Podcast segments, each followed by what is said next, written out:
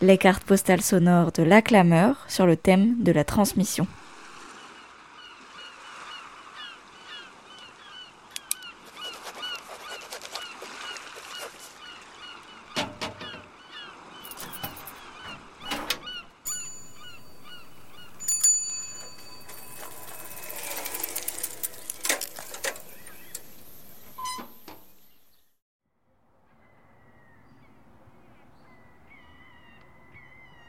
Ah, c'est l'été. Aujourd'hui, il y a un peu de brise à Rennes. Ce petit vent, il me remémore mes étés d'enfance passés dans le Nord Finistère, chez moi, sur l'ancienne ferme de Mamie Marise. Je me rappelle euh, d'elle qui se levait de sa sieste vers 15 heures. Et ensemble, on allait dans le potager. J'ai le souvenir de manger des petits pois crus. C'était un bonheur à chaque fois. Et aussi les quelques fraises qui poussaient dans le jardin. Équipée de son pêche, elle entretenait avec rigueur son potager, un repère pour cette ancienne agricultrice. Et à 16 heures tapantes, on prenait la direction de sa petite maison en face de celle dans laquelle j'ai grandi. C'était l'heure du goûter. Elle, elle avait sa ricorée, moi mon chocolat chaud, et toutes les deux, on avait une crêpe à la main. Elle passait des heures à me raconter des histoires. Ma grand-mère, elle était forte pour raconter des histoires, et notamment des histoires en breton. Petite, je me souviens de la voir monter sur scène face à des centaines de personnes pendant les veillées organisées aux alentours.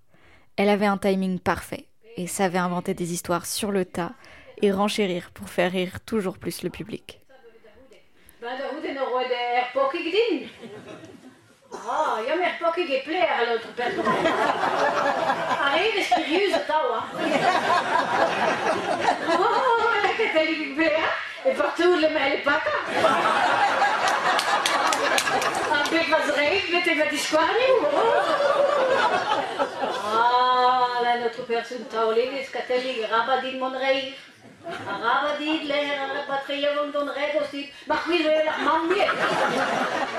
Je me suis toujours demandé comment elle en était venue à monter sur scène, elle qui paraît plutôt réservée. Alors cette fois-ci, quand je suis rentrée de Rennes, je lui ai posé la question. Un coup, il y avait eu euh, les fêtes de classe, qu'on appelle ça, les, les gens de, de, la même année. C'était pour les 55 ans. C'était à Kerfissien, le repas.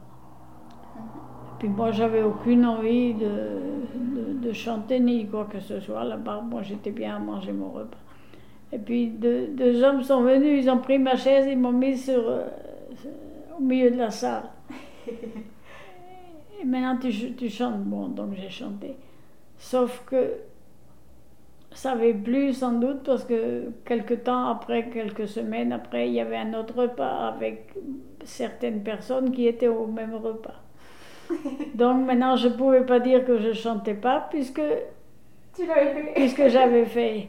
Et c'est à partir de là. Et après, très peu, très peu de temps après ça, il y a eu la première veillée avec Perrago et tout.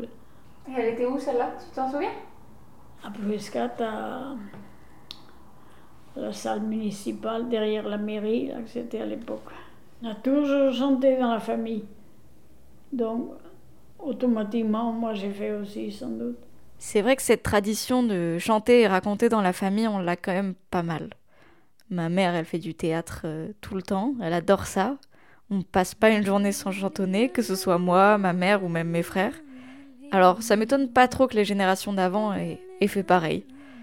Mais hum, la différence ici, c'est que ma grand-mère, quand elle racontait des histoires en breton, c'était le seul moment où je l'entendais parler en breton. Et c'était beau. Mais c'était aussi frustrant, parce que le breton, c'est ma langue maternelle et paternelle. Chez moi, avec mes parents et mes frères, c'est notre langue.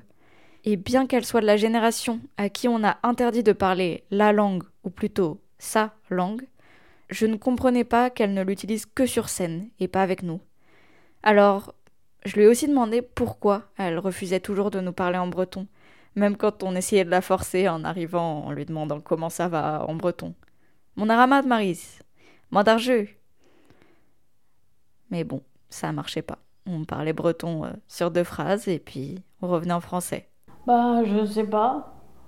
Là, tu vois, je, parle plus facilement en français avec vous que, que en, encore maintenant, ça va. Mais ce qui est arrivé, mon grand-père parlait un breton parfait, puisqu'il ne savait pas le français. Mon père, il avait déjà fait la guerre, donc il avait été dans des endroits où on ne parlait que français. Donc son breton, il a un peu laissé de côté à ce moment-là. Donc il savait à peu près un français correct. Mais quand on parlait breton, ben, on n'aurait pas dit harniche, on disait un avion. Il y avait des mots qu'on ne cherchait pas à donner en breton, on traduisait ça comme on pouvait, en auto. On ne disait pas non plus hartan, ni vélo, ça Moi, j'ai jamais appris ça, j'ai appris depuis. Mais euh, quand on parlait de ça dans une conversation, c'était on mettait le mot français. Donc après, on disait du galexaout, alors quoi, du français de vache. Parce que c'était tout mélangé. Quoi. Ouais, maintenant, on dit qu'il valait mieux valait mieux parler en breton que de parler un mauvais français. Mais bon, on faisait du mauvais breton parce qu'il y a plein de mots qu'on ne connaissait pas. Quand elle m'a dit ça, j'ai été très surprise. Parce que son breton, pour moi, il est juste magnifique en fait. Il chante, il est hyper local, elle utilise des expressions qu'on n'utilise que à Plouescat parfois. Et c'est très beau en fait. Moi, mon breton, il ressemble pas à ça. C'est un breton qui vient d'un peu partout en Bretagne parce que j'ai des amis un peu partout en Bretagne et que bah forcément la langue elle évolue. Elle, son breton, il vient de Plouescat et Plouescat même. Et ça, ça changera pas.